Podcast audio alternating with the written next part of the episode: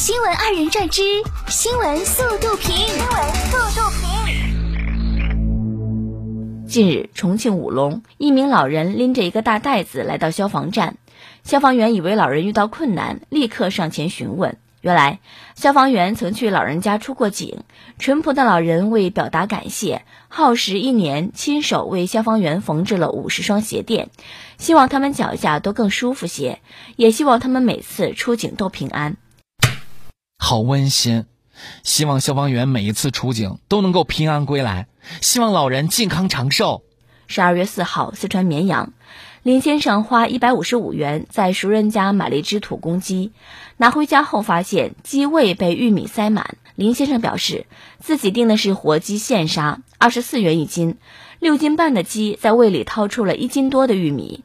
这只给鸡塞粮食的行为比较普遍，但是这个塞的太多，它是用筷子塞进去的，鸡胃都烂了。之后不会在他那里订鸡了，自己宁愿店家加点价格，也不希望这样浪费粮食。鸡也很可怜。有句话咋说来的？生人坑一半，熟人大满贯。十二月五号，四川达州一女子手机从二十六楼坠落，七秒落地，记录全过程的视频引发热议。女子介绍，当时是在拍网课视频，结果刚说出第一句，手机就从二十六楼坠落，全程用时七秒，最终砸在草坪上。而通过最终落地画面发现，手机还在正常工作，录制视频。女子也表示，再也不敢放在窗户边上了。没有想到手机没事儿还能用。对此，有网友表示，感谢你让我体验一次沉浸式跳楼。也有网友直呼这手机太抗摔了，成功为这台手机做了广告。这算不算高空抛物啊，老师？近日，云南一女子因疫情封控隔离七天后回家，开门一看，家中地板被换，原本素色的地板变成了花纹砖。原来是家中的两只猫咪把屋里的绿植打翻，泥土满屋都是，成了猫咪专属定制地板。猫咪还把水龙头打开，绿萝被养在水池盆中。女子检查后发现家中损失一棵树，被救了一盆绿萝。好在两只猫咪都很健康。讲真，家伙的还挺能干的，改造了地板，拯救了绿萝。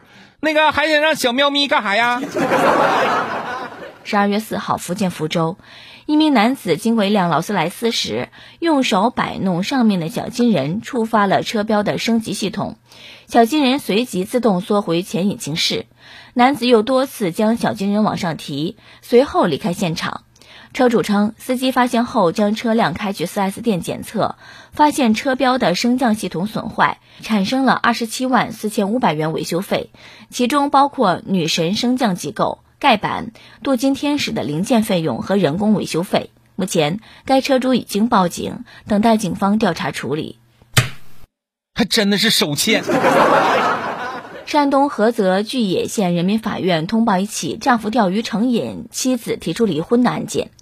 男子孙某和妻子结婚十余年，育有两个孩子。他酷爱钓鱼，几乎把所有闲暇时间都拿来钓鱼，且为购买渔具花费颇多。妻子和孙某沟通过多次，让他少钓鱼，多陪陪孩子，做做家务，但他依然我行我素。妻子无奈诉至法院，坚决要求离婚，不接受劝和。开庭当天，孙某却迟迟未到，法官打电话询问才知其一大早去水库钓鱼，忘了时间。孙某称同意离婚，十几年受够妻子的唠叨，离了婚就再也没有人管他钓鱼了。经法官多次劝说无果，最终双方达成调解协议，解除婚姻关系。这上辈子是鱼钩啊，这么爱钓鱼啊！内蒙古阿拉善五岁萌娃熟练的给羊群喂水、喂食物、清理东西，还会做饭、修理东西等。据了解，萌娃在草原长大，三岁开始学习独立干活。我五岁那会儿还在玩泥球呢。近日，辽宁沈阳一女子晒出自家冻饺子的场面震惊网友。视频中，女子把大量包好的饺子铺在院子里，并逐一介绍：这边是大萝卜馅的，那边是酸菜馅的，让雪给埋上了，一会儿下饺子都找不到饺子了。果然是天然冰箱，不费电。十二月四号，黑龙江哈尔滨，王同学在火车站等车时，发现一进站口无人排队，却整齐地放着行李箱。王同学表示，这些行李箱都是大学生们用来排队的。大家既想排队，又不想在那里一直站着，就想出了这样有趣的方式，不用担心插队或者被偷之类的。对，行李箱也要保持间隔，嗯，挺好。十二月三号，长沙望城区屈女士发文称，她去世的父亲被莫名接种新冠疫苗。